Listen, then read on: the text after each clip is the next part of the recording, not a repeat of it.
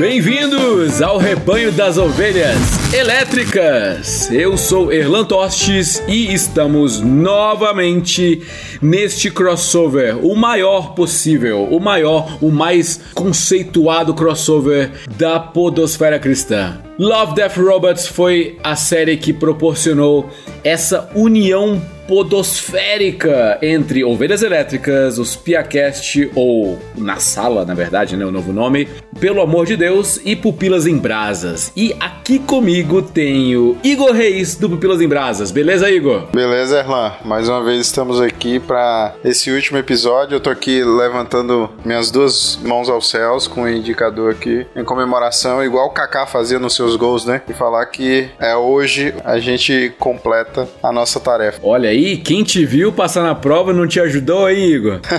Olha só, mas não estamos sozinhos, temos aqui também Ed the Drummer. Eduardo está conosco com sua sapiência podosférica. E aí, Ed, beleza? E aí, pessoal, beleza? Olha só, né? Posso dizer hoje combati o bom combate, terminei a corrida, gravei todos os episódios. Olha só.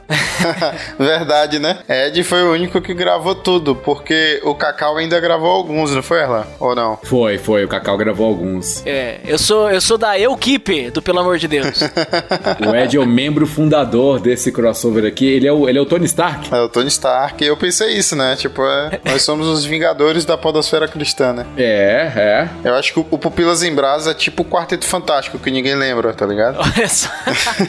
e não, é bem interessante, porque tá bem certinho com a saga da Marvel, porque a gente fez o crossover, rolou Vingadores 1, Vingadores 2 tal, rolou todo, todos os episódios tal. Aí, de repente, é, aconteceu alguma coisa no universo que evaporou, todo mundo evaporou.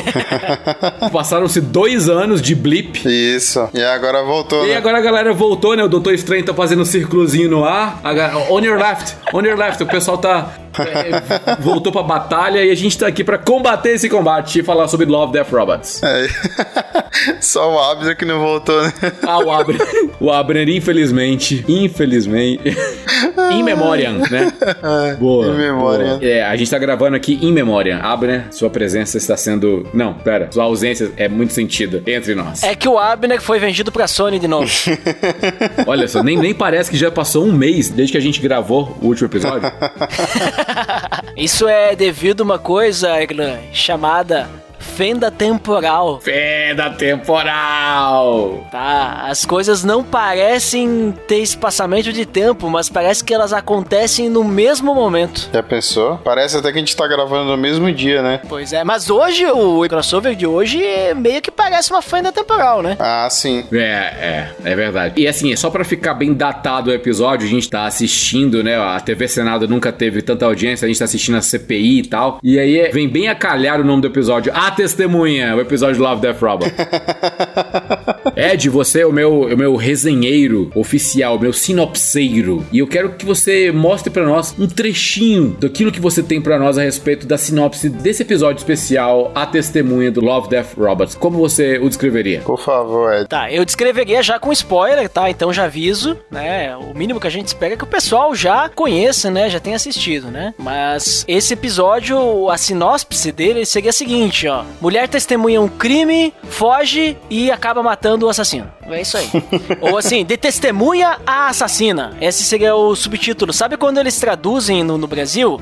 A testemunha. De testemunha a assassina. Não, ela é vítima, testemunha e assassina.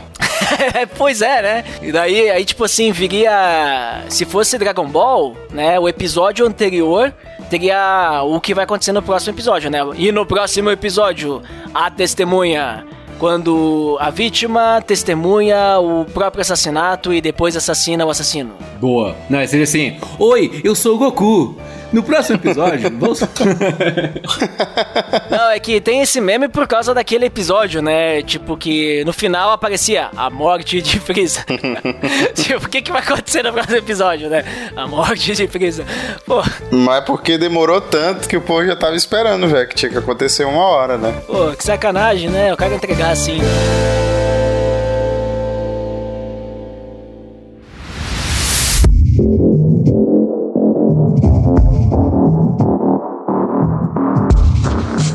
Basicamente é isso aí, né? O episódio é uma mulher, né? Que a gente vê que ela testemunha. Na realidade, assim, fica até meio assim, né? Tipo, meio que. Como é que ela percebeu que o cara matou alguém, né? Tipo, ela ouviu alguns tiros, de repente ela olha, o cara tá lá, ela tem o olho biônico para ver que o cara tá ensanguentado, né? Tipo, meio de longe, né? Mas ela vê e a gente percebe que é ela mesma que tá assassinada lá, daí já começa a ficar meio estranho. O que que aconteceu ali? É tipo, é a mesma pessoa? O que que tá acontecendo? Então ela começa a fugir. E aí tem um monte de cenas de nudez ali no meio, né? Que ficou até estranho assim de assistir esse episódio. E daí depois, até depois eu comento sobre isso. Tive uma situação interessante, uhum. constrangedor. Vixe. Alguém chegou na sala? Clássico, né? e aí depois ela vai fugindo, ela acaba entrando em né, tipo uma briga com esse cara e ele acaba, ela acaba matando ele e de repente do outro lado da, da rua a mesma situação do início do episódio acontece só que ao contrário, né? Tipo daí a gente fica meio estranho, tipo, opa, o que está acontecendo aqui? É um loop? Fenda temporal. É, o que que significa e tudo mais? Acho que daí a gente vai conversar. Mas só adiantando aí a situação constrangedora, né? Estava eu lá assistindo no longínquo ano de 2019, né? Ontem, né? É, tipo, ontem, né? Através da, da viagem da fenda temporal. Da fenda temporal. Mas tava lá assistindo, né, os primeiros episódios, assistiu o primeiro, tá, já teve ali uma certa nudez. O primeiro que eu digo é a vantagem de Sony, né, na ordem que a Netflix colocou pra mim. Aí tá, veio daí o, o segundo episódio, daí mais tranquilo, que é aquele episódio dos robôs, né, dos três robôs. E aí vem esse episódio, tá? Tô assistindo e bem na hora minha esposa aparece na sala, né? Ela vai estender as roupas ali, né, no varal. E de repente aquela cena lá da dança lá, né? Tá ali e minha esposa passa bem na frente na hora. Tá assistindo o quê? Tá assistindo pornografia aí? E eu vou falar o quê, né? O que, que a gente fala nessas horas, né? A gente foi pego no flagra, né? Então foi uma situação tanto quanto complicada, né? Meu Deus. É, mas né? Tu vê, né? Como que as pessoas são, né? Tipo, a nudez dos outros, de outras outras criaturas, é tranquilo, tudo bem. Os gatos também estavam nus, né? né? A, a, criatura do primeiro episódio estava nu o tempo todo, mas ninguém fala nada, né? Tu vê como é que as pessoas são, né? Ed, você não percebeu, mas o episódio 2 lá, os dos robôs lá, também tinha nudez. Os robôs estavam pelados, cara. Você que não percebeu. É uma discussão meio que lateral ao episódio, mas eu acho que é legal falar sobre isso. E eu nunca tive nem Verdade. oportunidade, nem, nem ensejo para falar é, sobre isso. Cara, mas me incomoda muito, cara, como a cenas desnecessárias, a, como a nudez é utilizada só para vender, só para ser apelativo assim, ser, ser para causar. Para causar, entendeu? É claro, eu entendo que em algumas circunstâncias muito específicas, às vezes justifica-se no roteiro, na história, tal, tal, tal. Eu lembro, por exemplo, naquele filme O Quarto de Jack, é, é, que mostra lá a situação da mulher que foi sequestrada, tal, ficou anos lá presa num quarto tal. Em algum. Aí, é, é, a, a, nudez que aparece, ela é deprimente. Você vê assim que é, é, triste, né? Você se compadece pela situação terrível que ela tá vivendo. E justifica-se de alguma forma, entendeu? Mas agora, não tem justificativo, não tem porquê, cara. Essa história poderia muito bem ter sido contada com aquele roupão fechado. Uhum. Poderia muito bem ter sido contada sem a nudez, sem. É desnecessário, entendeu? É pra chamar o público adolescente ou, ou ou recém saído da adolescência, ou a galera que realmente tem tara em ver um desenho pelado, entendeu? Então é um tipo de coisa que é muito desnecessária, é muito desagradável. O que, que vocês acham? Até mesmo a cena que eles estão lá naquela sei lá o que é aquilo, né? Uma casa de dança, uma casa de é, sadomasoquismo, o que, que é aquilo lá, né? Mas até mesmo aquela parte tu poderia, vamos dizer assim, ter a mesma cena da dança sem a nudez, né? Ou se houvesse a nudez, sem precisar mostrar. Às vezes tu pode ter implícito. Às vezes não é necessário mostrar, né? Até mesmo como filmes às vezes tem ah, uma cena mais picante, né? E aí eles vão lá, eles precisam mostrar. Mas às vezes se só tu fechar a porta do quarto, tu já entende, ah, alguma coisa rolou ali, né? Entendeu? Tipo, fica subentendido, tu não precisa mostrar. Isso. Mas, é, existe, parece, essa necessidade de mostrar de forma gratuita, simplesmente pra, que nem tu falou, né? É pra vender, né? Pra chamar público aí, né? É, é aí muita gente fala assim, ah, mas vocês estão querendo censurar a arte. Eu não quero censurar nada, cara. Cada um faz o que quer e assiste o que quer, entendeu? entendeu? Eu só tenho, assim como a, o, o, diretor, sei lá, o cara que tá fazendo a série e desenhou a parada, ele tem liberdade de botar o que ele quiser, eu tenho liberdade de criticar também, cara. Então, cada um vive a sua vida, entendeu? Eu só acho gratuito, desnecessário. Inclusive, eu acho uma forma de instrumentalizar a arte, entendeu? De, de tornar um produto comercial que, para ter mais aceitação e para ter uma galera mais que mais motivos para assistir, ou seja, o cara não se garante no roteiro, tem que ter alguma coisa apelativa. Aí o cara põe o elemento, entendeu? Mas eu acho muito, muito nada a ver, me incomoda muito. Tem muita série que eu deixo de ver por conta disso, muito filme que eu já vejo assim, pô, não vai rolar, velho, não vai rolar, entendeu? Então eu, eu, eu, fico muito indignado, porque eu gosto muito, cara. Gosto muito de, de consumir produto cultural, série, filme e tal. E no fim das contas, não, é só um desabafo aqui mesmo, porque o episódio nem é sobre isso. é, mas tem muito disso, né? Assim, eu concordo muito com vocês, principalmente é, é, a gente vê um bom exemplo disso é Game of Thrones. Acho que é lá pra segunda, terceira temporada, onde eles focam a história naquele. No, no, na casa das mulheres, né? Do Mindinho. E tem muita nudez. Muita nudez desnecessária, que é quase um filme pornô. Mas é, defendendo um pouco, um pouco só. Nesse caso, eu concordo que, tipo, não precisava estar o tempo todo, tá? Mas eu entendi que é tipo como se ela estivesse sozinha, desnuda, é, sem ninguém para cuidar dela, entendeu? Que tipo, ela estava sem proteção nenhuma. Sim, sim, dá pra, dá, dá pra perceber isso. É claro, é, é não é nem tentando justificar nem nada, né? Só para ver o que, que a gente consegue extrair, né? Isso. Uhum, tirar disso aí. Mas então, vamos falar sobre esse episódio, que é bem misterioso, né? Que eu, inclusive, quando assisti, eu pensei, de início aparece ela morta, e depois aparece ela mesma é, assistindo sua própria morte. Então eu já pensei, pô, deve, deve ser o plot twist de que, na verdade, é a irmã gêmea dela. Alguma parada assim. Será? Tu pensou isso? Pensei isso na hora. Aí eu já vi que não, né? Já vi que era uma parada mais fenda temporal mesmo, né? O Ed.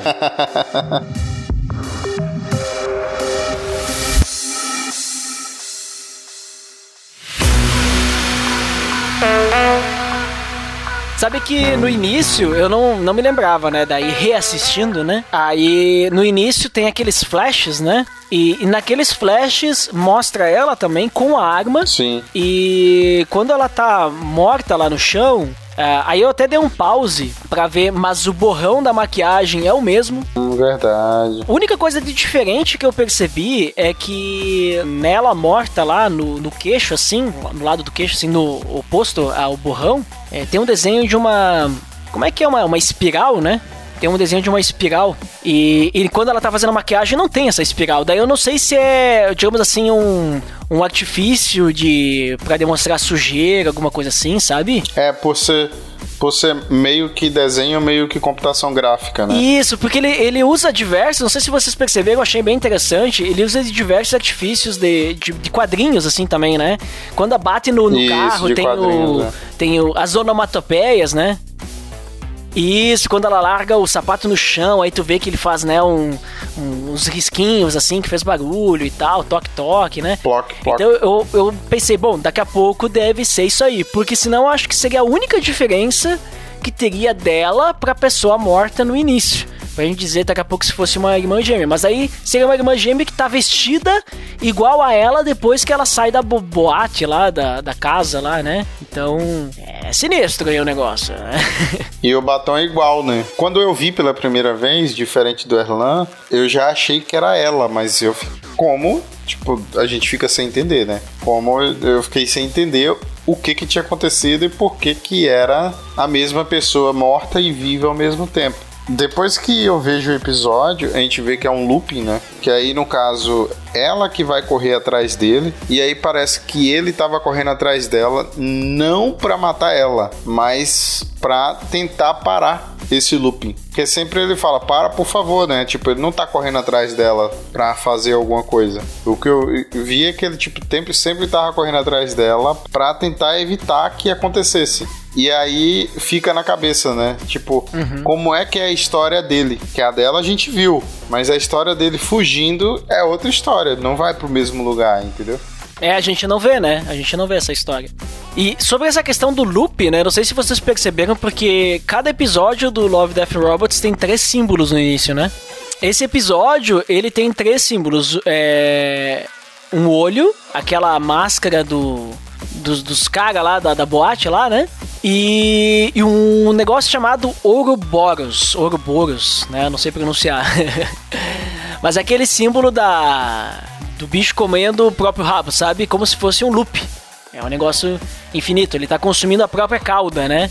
Então, normalmente é uma serpente, um dragão e tal, né? Mas ele ele indica algo eterno. Isso. Né? O simbolismo desse Ouroboros aí, Ouroboros, sei lá, né? É, é, algo eterno, então parece como se fosse realmente um loop eterno. E daí eu pergunto para vocês, o, o, que, que, o que, que, seria, qual que é o simbolismo de, desse, desse episódio aí? Não tem uma explicação específica e tem diversas teorias por aí, né? Tipo, tem teoria desde que eles estão ali no, sei lá, no no, no, limbo ali. No limbo não, que. No purgatório, né? É o purgatório, né? Essa palavra, num purgatório, que eles estão ali agora sofrendo eternamente ali, porque né, por algo que fizeram, sei lá, e agora estão nesse loop infinito. Tem desde que talvez é uma representação de uma de uma relação abusiva uhum. também, né? Esse aí a gente tem que cavocar um pouco mais, né? que eles dois, eles, tipo assim, é como se fosse a representação deles dois, eles são uma relação abusiva, que um tenta fugir da relação e o outro fica perseguindo, mas eles acabam sempre voltando e um acaba agre ah, agredindo, né, digamos assim, atacando o outro, né? Caraca. E aí é sempre esse loop loop dessa relação que tu nunca consegue se desvencilhar e tudo mais. Esse tu tem que cavocar um pouco mais para tentar aceitar e dizer que é isso, né? Daí eu não sei o que, que vocês percebem mais a fundo, assim, de, desse uhum. episódio. É, na verdade, não tem o que dizer o que é, né? Tem que dizer o que pode ser. Né? E eu vejo assim, tipo, essa história do relacionamento abusivo vale muito a essa ideia e também do purgatório, porque eles estão em constante aflição os dois em constante aflição, porque é um fugindo e o outro correndo atrás para tentar evitar que aconteça de novo, né? Então é adrenalina o tempo todo e não tem descanso, né? Porque são oito minutos, né? Que é o episódio. São oito minutos de correria, de sequência e depois uma morte. É uma briga e depois uma morte. É, esse episódio ele é bem, ele é bem complicado assim de, de tentar fazer qualquer afirmação categórica sobre o que, que ele é, qualquer, quais são os símbolos que ele representa, o que, que tem nele. É, aí acho que aqui fica até fácil da gente conjecturar qualquer coisa que o, o eu vou falar, ah, esse episódio é sobre vender pipoca. Beleza, quem vai provar que não é, né? quem vai falar que não? Não, tá absurdo aqui, ó. Ouroboros aqui representa claramente o ciclo da pipoca estourando e voltando pra barriga do cara. Não, cara, é o tipo de coisa que é fácil assim, só falar qualquer coisa. A gente tem uma liberdade, né? Não é falar qualquer coisa, né? Mas é, existe uma liberdade hermenêutica, né? A gente poder interpretar os símbolos que aparecem, os eventos que aparecem lá. Enfim, o que, que eu acho? Eu acho o seguinte: talvez seja uma mensagem sobre a incapacidade humana de corrigir os próprios erros. E quanto mais você tenta, pior fica. Então, numa situação em que você é o prejudicado, quando você vai atrás, quando você está sendo oprimido, você se torna o opressor. Sabe? Acho que pode ser algo do tipo assim, mas ainda não fico confortável em, em afirmar que é isso mesmo, entendeu? Porque de fato fato é, é muita viagem nesse episódio aí. Eu não lembro quem foi que escreveu, mas tem um, eu acho que foi João Baldo Ribeiro, tem um livro chamado As Vítimas Algozes, se você já viu, que ele conta de situações que as pessoas que cometeram o crime, elas também eram vítimas, né? É, de Joaquim Manuel Macedo. E ele conta algumas histórias isso de situações como se fosse essa. Tipo, a pessoa ela é vítima, mas ela comete algo bastante terrível e aí essa foi uma uma ligação que eu consegui ver com a literatura brasileira. Legal, eu não conhecia esse, essa história, não sei se é um romance ou um conto, mas parece ser bem legal. O Joaquim, ele escreveu a Moreninha, não foi? A Moreninha é dele também. Sabe que falando sobre ele, tá falando sobre história e tal, né? Essa é uma das duas histórias originais dessa temporada, da primeira temporada do Love, Death Robots. Ela não é baseada em nada. Essa daí e o Blind Spot. O Blind Spot, inclusive, que foi gravado, né, também na, nosso crossover, né? Tá lá no. Pelo amor de Deus, olha só. Lembra aí o Blind Spot, qual é mesmo? O blind spot é o ponto cego, aquele do. que eles, eles têm que roubar lá o trem, lá, um assim. Ah, sim, sim, sim. Isso. Isso aí. E, e, eu lembro que vocês, aí, nesse caso aí, vocês tiraram o leite de pedra mesmo. Esse sim. Porque é somente ação, né? É somente ação. E vocês conseguiram gravar um podcast sobre isso. Mas sabe, falando um pouquinho mais sobre essa testemunha ali, né? É, o que, que o, me chamou a atenção, assim, né? Além de me, toda a questão da nudez, né? Que isso foi, tipo assim, demais. Mas o que me chamou bastante atenção foi o, a própria questão da testemunha, né? A gente percebe que no início ela tá lá e tal, se maquiando, de repente ela escuta né, um tiro. Aí ela olha assim pro lado, né, que fez, foi que fez borrar. Ah, beleza, vou voltar aqui. Ah, borrei meu batom aqui. Não me importa o que está acontecendo lá fora, né? Tipo, minha maquiagem aqui é importante porque eu estou atrasada para aquilo que eu preciso fazer e tal. Tá, até o momento que ela escuta mais tiros, então ela vai verificar e agora ela virou uma testemunha, né? Então, mas ela tenta fechar a janela e aí ela vê. Isso, ela tenta fechar. Não, ela abre, né? Primeiro ela abre. Aí depois, quando ela vai fechar a janela, que o cara percebe, ele olha para ela, daí ela, ela percebe que ela se dá por conta. Senão ela não tinha percebido, né? Acho que rolou uma química ali, né? Mas assim, interessante que, beleza, daí agora ela é testemunha de um crime. Né? É, ela testemunha e o que, que ela vai fazer com aquilo? Bom, ela, a uhum. primeira coisa que ela vai fazer, ela vai fugir porque o cara viu ela, né? O criminoso. Então ela tá em perigo agora, né? Porque ela sabe em que situação ela está. A primeira coisa que ela faz quando ela entra no táxi, ela vai ligar pra polícia. E a polícia, vamos dizer assim, começa a pedir informações para ela, ela tá muito nervosa, ela não sabe dar direito, mas não parece ter um certo interesse, sabe, na, na ligação. Pelo menos eu senti isso. Tipo, eles estão mais interessados. Uhum. Tá, diz aí onde é que tu tá. Tipo, sabe, não tem. Nossa, aconteceu um crime? Pega aí, vamos ver realmente. Vamos. Estamos muito interessados nisso. Não, não, diz aí onde é que tu tá. Como se fosse daqui a pouco um trote, né? Quando ela chega lá na, na, na casa de apresentação dela lá e tal, uhum. ela fala: Ah, eu, eu testemunhei um crime agora, né? Um assassinato, não sei o que.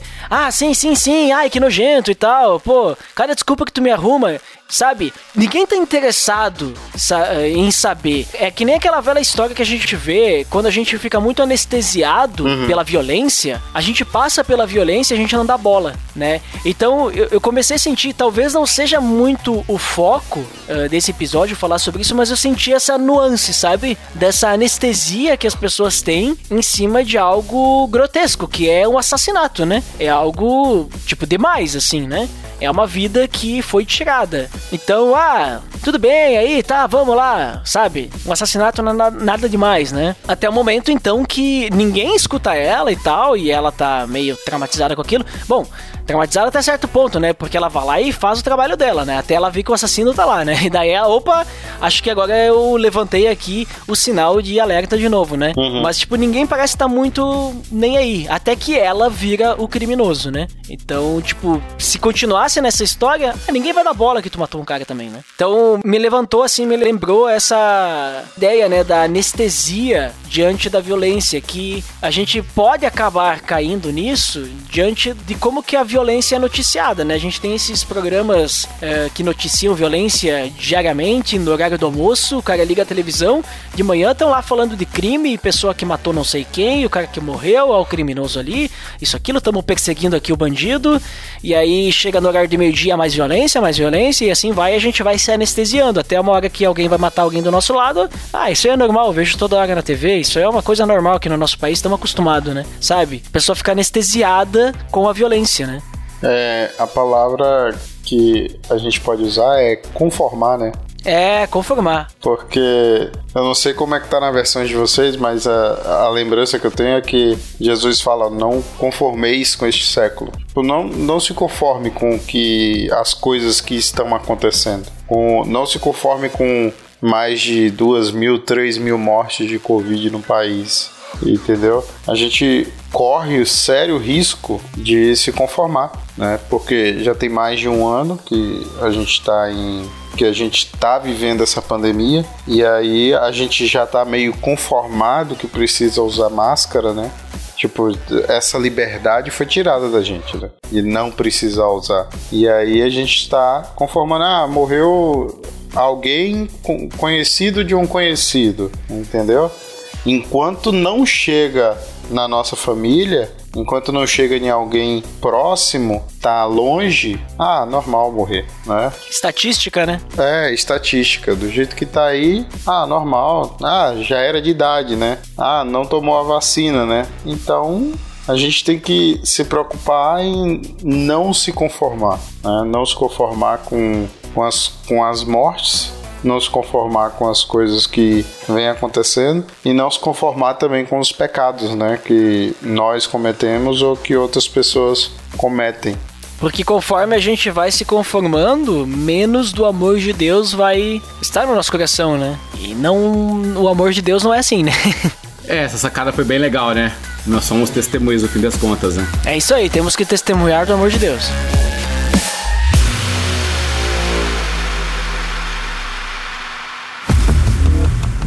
Olha só, vou tentar fazer uma, uma forçação aqui, vamos ver se eu consigo.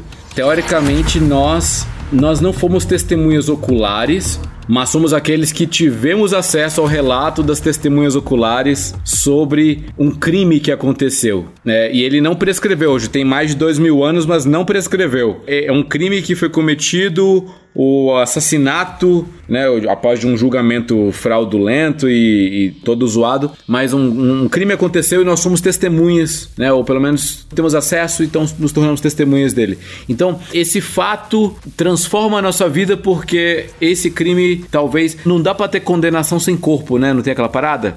E o corpo, ele desapareceu, ele não tá mais no sepulcro, né? Ele se levantou e saiu andando. Então, é, teoricamente, até o quem condenou fraudulentamente, se fosse hoje em dia, no nosso Código Penal, não teria como ser condenado, né? Porque é, não tem crime sem corpo. Mas nós somos testemunhas desse fato e nós temos que correr a cidade inteira, né? Só que com roupão vestido, né? Com, com roupa, para anunciar para anunciar isso, entendeu? A gente vai ligar para pessoas que talvez que nem lá na polícia o pessoal não deu bola, que nem o pessoal lá daquela boate estranha lá também não deu bola porque ela tá falando, mas nós vamos anunciar, porque nós somos testemunhas, cara. Nosso papel é falar, falar, falar e mesmo que isso custe nossa vida, é claro, a gente não vai matar ninguém, né, para isso. Mas mesmo que isso custe nossa vida, vamos continuar testemunhando destes eventos maravilhosos, dessa boa notícia do evangelho de Jesus Cristo. E aí, forcei, forcei bastante. É, com certeza. foi só, mas foi bom. É, toda vez que nós pecamos, nós matamos a Jesus, né? Porque por causa do nosso pecado que ele morreu. Nós somos o assassino e também nós somos a testemunha, que é o que você está dizendo, porque nós testemunhamos do amor de Jesus. Mas toda vez que nós fizemos algo de errado e nós pedimos perdão por aquilo que nós fizemos, Jesus morre para que nós tenhamos a graça. Ver a graça de novo aí. Mas eu concordo, eu acho que é por aí mesmo. A, a gente é testemunha de Jesus porque é isso que ele fala na grande comissão, né? Que aquilo que nós testemunhamos, que é o evangelho, a gente tem que sair e levar a outros e fazer discípulos, né? E ensinar tudo que ele nos ensinou, tudo que ele ordenou, né? E tudo mais. Então é a gente realmente, aquilo que nós testemunhamos, nós temos que proclamar aos outros, né? Declarar aos outros. Então, eu, eu acho que esse, essa ideia de como que seria nós como testemunhas, eu acho que faz todo sentido.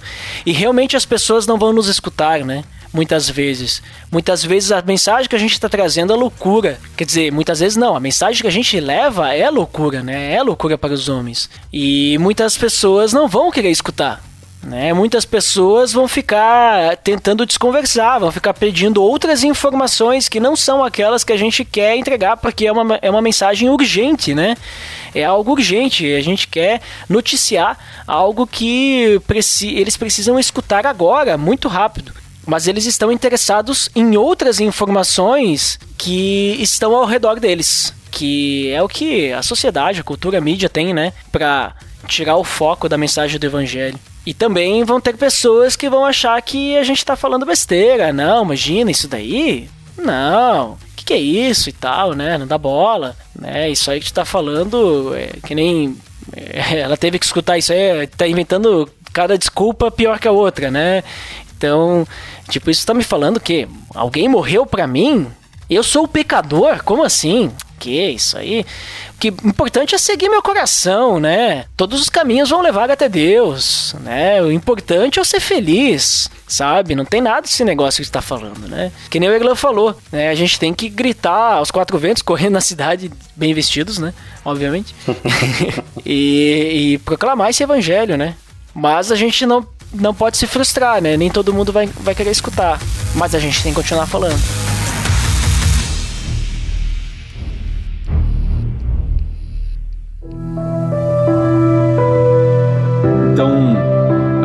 É, se vocês pudessem resumir isso numa frase só ou numa. Qual a, uma, uma forma legal pra gente encerrar esse episódio com uma reflexão? Qual seria?